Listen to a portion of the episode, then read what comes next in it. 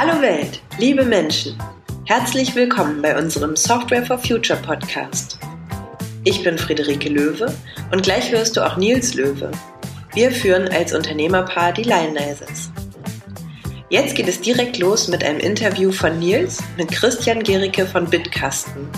Die beiden sprechen heute über die Digitalisierung der Briefkommunikation. Ich wünsche dir jede Menge Spaß beim Zuhören.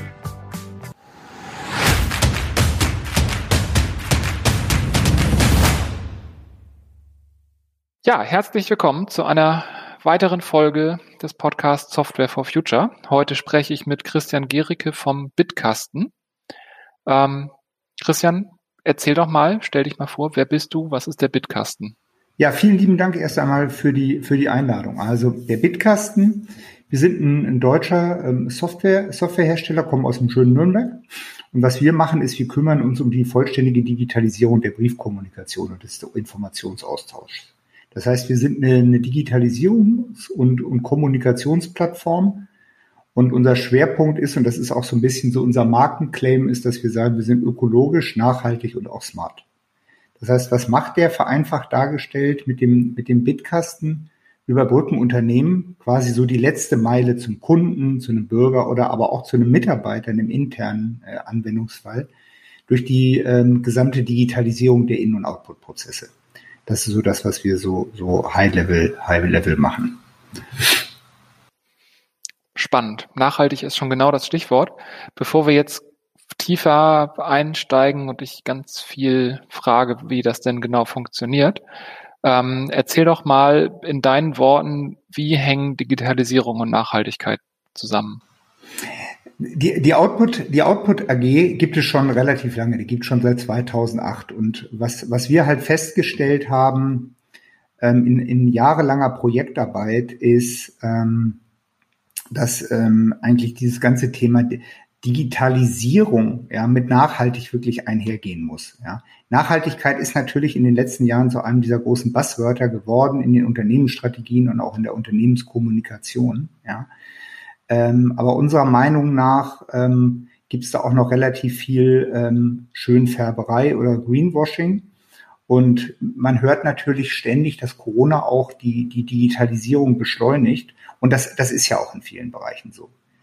Ähm, aber was, was wir uns anschauen ist, und das hat dann auch zu der, zu der Produktentwicklung geführt, die wir 2018 quasi äh, gestartet haben, ist, dass wir sagen ähm, oder dass wir uns wirklich gefragt haben, warum müssen denn beispielsweise immer noch Gehaltsabrechnungen gedruckt werden oder wozu müssen immer noch Rechnungen gedruckt werden? Ja?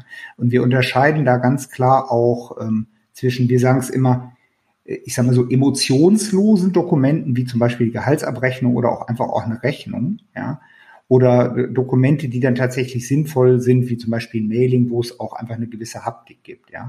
Und wenn man, wenn man heute, wenn man heute sieht, wie viele Unternehmen, und das sind gerade Banken, Versicherungen, Energieversorger, ja, sind, ich nenne es immer papierverliebte Industrien. Und selbst mir geht es so, dass ich teilweise drei Sendungen von einer Bank an einem Tag bekomme. Ja, und das ist gerade so aus dem, aus Gründen der Nachhaltigkeit, wenn man sieht, ja, wie viel, wie viel äh, Milliarden Briefsendungen es jedes Jahr gibt, ja, ist das natürlich einfach was, was wir versuchen wollen zu vermeiden, ja. Und äh, diese Nachhaltigkeitsprogramme, die viele Unternehmen haben, die sagen halt, ja, wir drucken halt klimaneutral, ja, aber wir sagen einfach, druckt doch einfach gewisse Sachen einfach gar nicht mehr, ja, sondern stellt sie auf eine sichere Art und Weise ähm, digital zu, ja. Und wenn wir von zum Beispiel digitaler Zustellung reden, ja, heißt das ja nicht automatisch E-Mail. Ja, das heißt also, wir sind wirklich in dem Bereich unterwegs, Prozesse wirklich digital abzubilden und einfach äh, klimaneutraler sich aufzustellen, indem einfach nicht gedruckt wird. Kannst du das ein bisschen genauer beschreiben? Also ich meine, also wenn du jetzt sagst, heißt nicht automatisch E-Mail, das ist ja das, was die Leute da draußen eigentlich äh, darunter verstehen. Ich kriege meine Gehaltsabrechnung jetzt per E-Mail und da gibt es natürlich auch Ängste, dass jetzt bestimmte Inhalte vielleicht nicht geeignet sind, per Postkarte mhm. äh, geschickt zu werden. Wie macht ihr das? Also wir haben, wir haben im Endeffekt das, das äh, Prinzip der analogen Post, ja, mit einem der ältesten Prinzipien, die es in dem Umfeld gibt, nämlich haben wir eigentlich in die neue Zeit gehoben. Das heißt, wir nehmen tatsächlich die, die Postadresse, ja, um den, äh, um den Adressaten, um den Empfänger dementsprechend ähm, zu identifizieren. Weil ähm, wenn du dir gerade anguckst, auch, und ich will jetzt gar nicht in die großen rechtlichen oder auch nicht in die Sicherheitsthemen gehen, aber E-Mail ist in vielen Branchen ja schon, wie, wie du eben auch sagtest, problembehaftet. Was aber alle eigentlich haben, ist ja die Postadresse. Und das ist das, was wir machen. Das heißt, wir nehmen tatsächlich die Postadresse und identifizieren den Nutzer digital an der Postadresse und stellen dann dementsprechend zu. Und auf welchem Weg wird zugestellt? Also angenommen, ich würde jetzt von meinem Energieversorger meine Rechnung über euer System beziehen wollen. Wie, wie würde das für mich aussehen? Du würdest dir, du würdest dir äh, über, du würdest dir beispielsweise die App runterladen, die wir haben, die Bitkasten-App, kannst dich mit dem elektronischen Personalausweis daran ähm, identifizieren.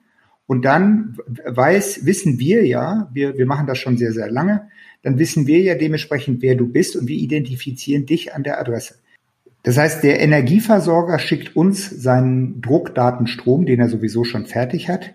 Der Bitkasten-Server guckt sich das dementsprechend an, identifiziert diejenigen, die ähm, elektronisch abholen und ähm, diejenigen, die elektronisch nicht abholen. Ja, wie du holst ja in dem Fall elektronisch ab über die App oder über das Webinterface. Ja, die würden dann wieder in den bestehenden Druckprozess zugeführt, um sicherzustellen, dass alle Dokumente entweder elektronisch über, oder gedruckt dementsprechend den Empfänger erreichen. Ah, okay, das heißt, ihr geht wirklich in den, also für den Fall, äh, dass jetzt nicht, nicht wie bei uns hier irgendwie überhaupt nur 15 Rechnungen im Monat auf dem lokalen Drucker rausgehen, sondern ihr hängt euch im Prinzip zwischen die Buchhaltung eines Unternehmens in den Datenstrom und da hängt eigentlich ein Druckzentrum hinter. Genau, was, was, wir, was wir machen ist, ähm, wir, ne-, wir setzen auf bestehende Datenströme auf, technisch gesprochen. Das heißt, wir nehmen den fertigen Druckdatenstrom, schicken den zu unserem, zu unserem Server. Und das führt halt auch dazu, dass ähm, Unternehmen sehr, sehr schnell mit uns dann live gehen können. Wir haben jetzt ähm, letztens einen großen Personaldienstleister zum Beispiel ongeboardet. Ja, der hat dieses Thema der Mitarbeiterkommunikation, der Digitalisierung, war in drei Wochen abgeschlossen. Und das ist natürlich was, was Unternehmen heute auch wollen, dass sie digitalisieren, aber ein große, ohne ein großes IT-Projekt, ohne große Risiken, sondern wir setzen ja auf die bestehenden Prozesse auf, ja, und äh, sind dann sehr, sehr schnell live, ohne Risiko und auch ohne Investment. Das ist spannend. Habt ihr mal ähm, andersrum versucht äh, zu benennen, wie groß euer positiver Impact ist? Ja, das ist, also wir, wir betreiben da kein Greenwashing. Ich, ich weigere mich da auch, muss ich ganz ehrlich sagen. Wir hatten auch mal überlegt, ob wir den Bitkasten ähm, CO2-neutral machen. Das könnten wir ja quasi machen über, über Klimazertifikate. Ähm, wir, man, man rechnet damit, dass ungefähr ein Brief ungefähr 20 Gramm, das ist ein bisschen schwierig, ungefähr 20 Gramm CO2 mit dem ganzen Thema Druck, Papierherstellung und auch Transport ähm, produziert. Wir nehmen als Vergleichswert ungefähr den Wert, der so für eine E-Mail ungefähr ähm, genommen wird. Und das sind meines Erachtens so sieben, sieben Gramm. Also wir, es ist schon eine deutliche Einsparung, es ist eine deutliche Einsparung auf der CO2-Seite, aber es ist natürlich auch eine deutliche Einsparung auf der, auf der Kostenseite, weil Unternehmen einfach diese, dieses ganze Thema Drucken und Zustellen und Porto einfach nicht mehr haben, sondern dementsprechend an uns ein elektronisches Porto entrichten. CO2-Neutralität ist immer noch mal ein anderes Thema, aber mhm. wenn du sagst 20 Gramm für einen klassischen Brief und 7 Gramm auf eurer Seite, klar, keiner, also da wird keiner zu promoviert haben und das wird jetzt nicht aufs Nachkomma genau sein. Aber das ist ja mindestens eine Halbierung. Ähm, da kann sich ja jeder ausrechnen, wie viel Briefe schicke ich so über einen Monat. Ähm, das heißt, die Einsparung die würde ich jetzt sagen, das ist kein Greenwashing, die ist doch real. Viele Unternehmen, und wir sehen es gerade ganz stark in der Versicherungsbranche, aber auch bei Banken, bei Energieversorgern, sind auch, auch im kommunalen Umfeld, ähm, ist es so, dass sie alle irgendwo versuchen, ja mit ihrem, mit ihrem Bürger, mit dem Mitarbeiter oder auch dem, dem Kunden dementsprechend auch zu kommunizieren. Und ähm, was, was uns oder was mich teilweise auch ehrlich gesagt fast ein bisschen wütend macht, muss ich ganz ehrlich sagen, ist, ähm, dass einfach Unternehmen in dem Umfeld einfach auch keine neuen Wege gehen. Ja, viele, viele arbeiten mit, mit nach wie vor mit Kundenportalen, ja, versuchen, versuchen ihre Kunden dementsprechend in Kundenportale zu bekommen. Und ich habe jetzt auch schon mit, mit, mit, mit Versicherern gesprochen, die, die Erhebungen gemacht haben, zum Beispiel, die gesagt haben, Kunden ähm, melden sich von dem Portal ab, lassen es sich nach Hause schicken, scannen es da dann ein, legen es privat ab und schmeißen es weg. Und das ist natürlich irgendwo absurd, ja. Oder das Beispiel, was ich vorhin auch schon sagte, dass man teilweise drei, vier, fünf Briefe an einem Tag bekommt, ja. Ähm, das ursprüngliche Problem der Datenaufbereitung bleibt natürlich immer noch da, ja. Das, das lösen wir natürlich auch nicht, ja. Aber es ist einfach so, dass wir das einfach digitalisieren und dadurch auf jeden Fall schon mal, schon mal besser machen. Und Kunden damit auch einfach einen neuen Kanal zur Verfügung stellen, ja, wie sie vielleicht auch ihre Kunden erreichen. Mhm.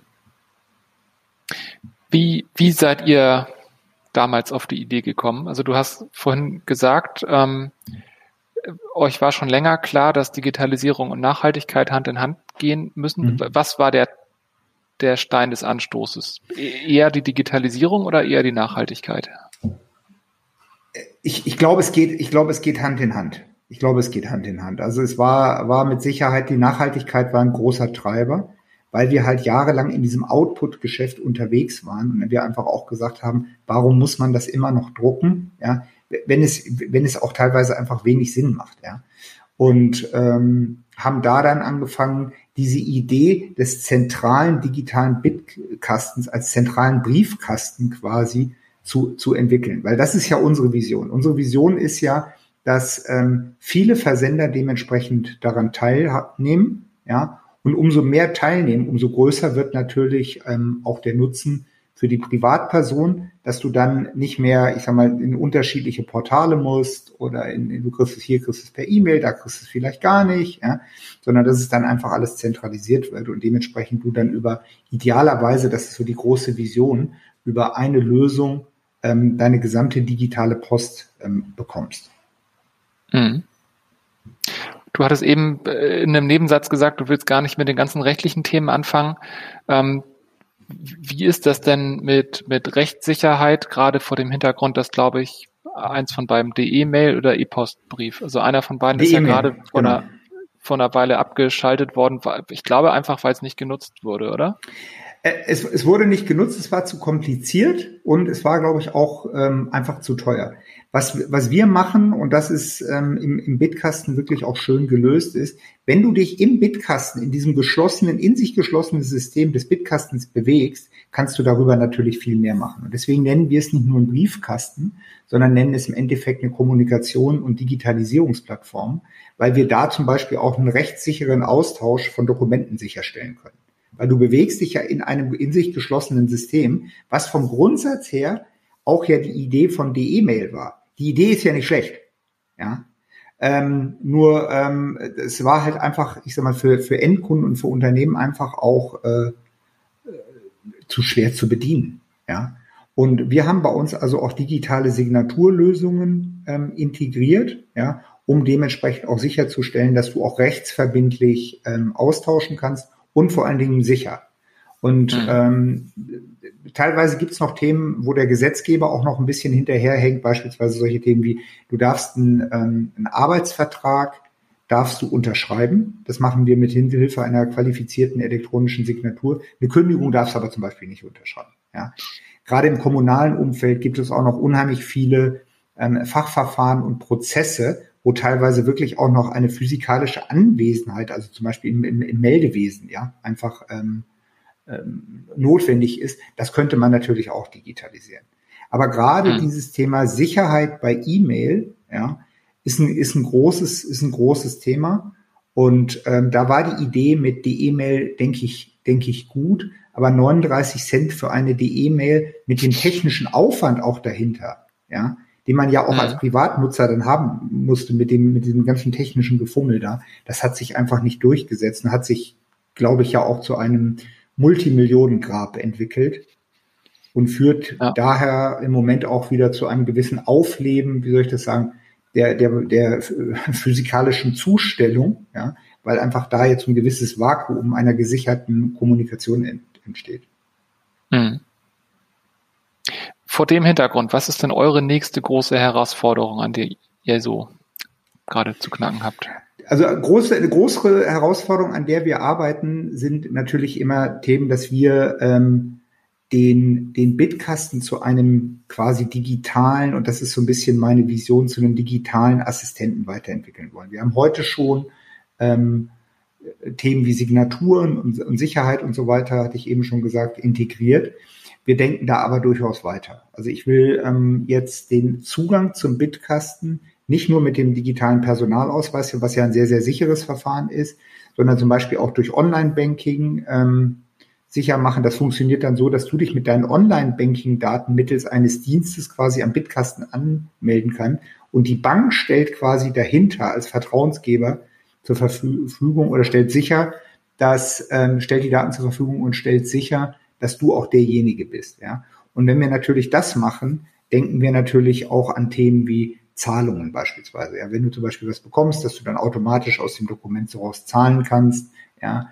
Es gibt Möglichkeiten natürlich dann auch, und das ist gerade für Marketer spannend, ja, wirklich die analoge Welt dann dementsprechend in der digitalen Welt auch zu verbinden. Ja. Du kannst ja mit dem Dokument interagieren, du kannst vielleicht dann irgendwelche Marketing-Elemente mit einbauen. Du könntest theoretisch dann sogar aus dem Dokument irgendwelche Daten, Live-Daten abrufen. Ja?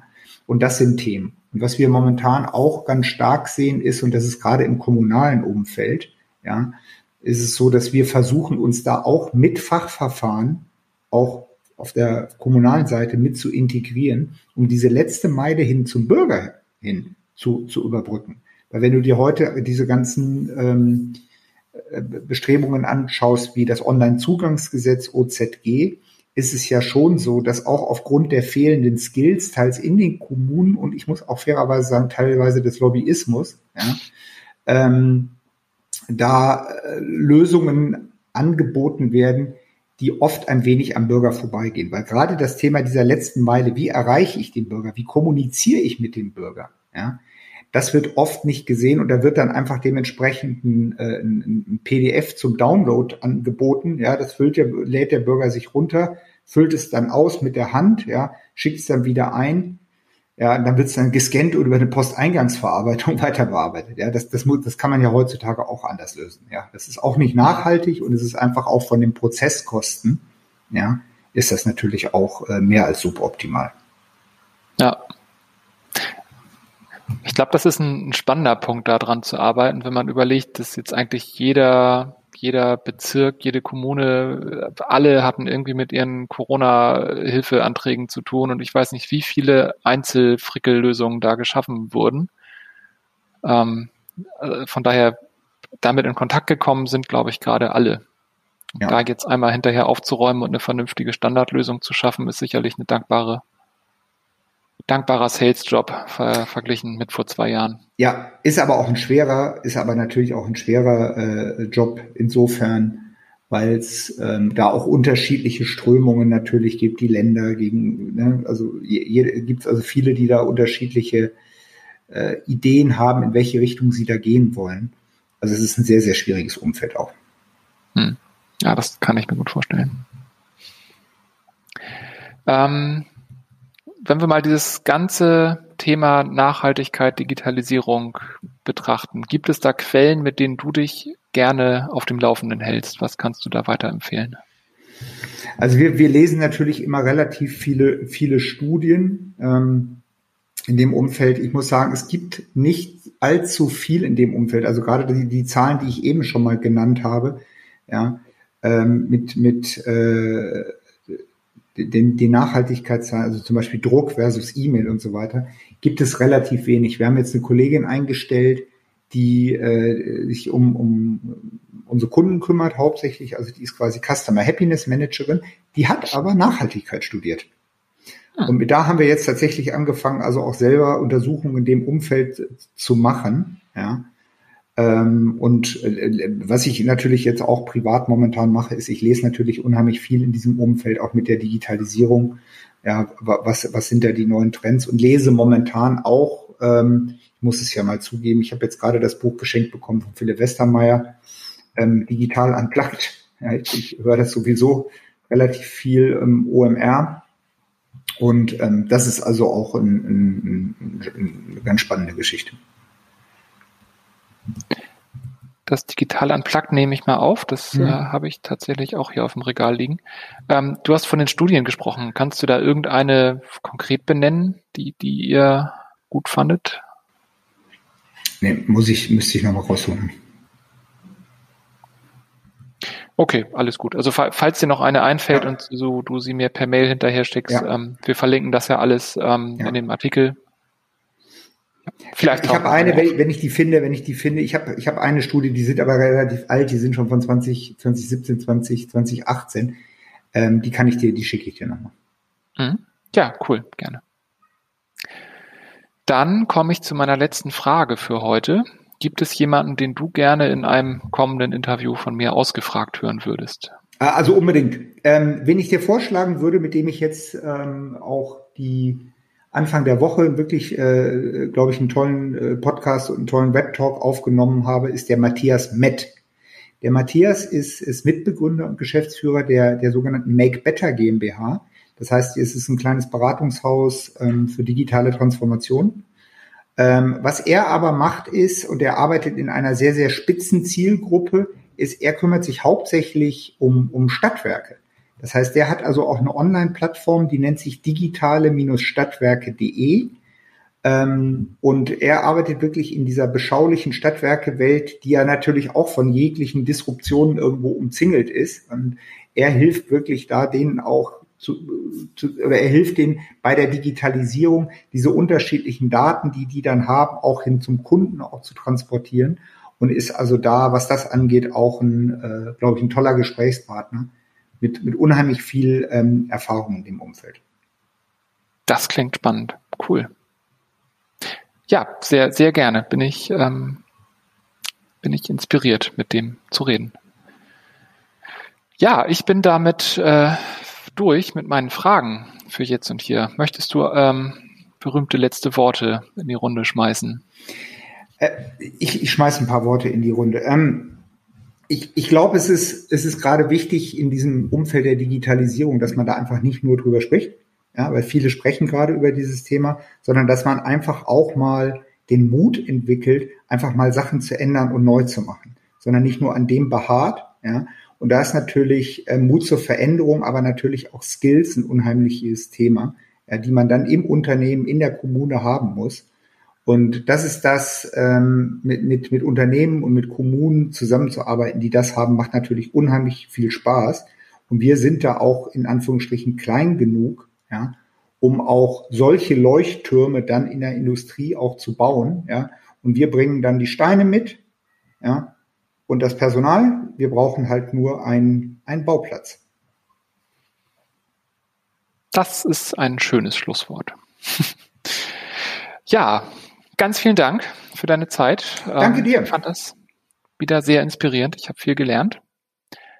Und dann, ja, euch allen da draußen, vielen Dank fürs Zuhören und bis zum nächsten Mal. So, da bin ich wieder. Schön, dass du noch da bist und bis hierher zuhören mochtest. Die Show Notes mit Links zur Empfehlung aus dieser Episode findest du auf softwareforfuture.de. Mich würde ja interessieren, wie hat dir diese Episode gefallen, mit dir in Kontakt zu kommen? Und jetzt wünsche ich dir noch eine schöne weitere Woche. Wir sind der Software for Future Podcast. Wir entwickeln für andere Unternehmen Software, die uns als Menschheit helfen soll, der Klimakrise die Stirn zu bieten. Danke fürs Zuhören.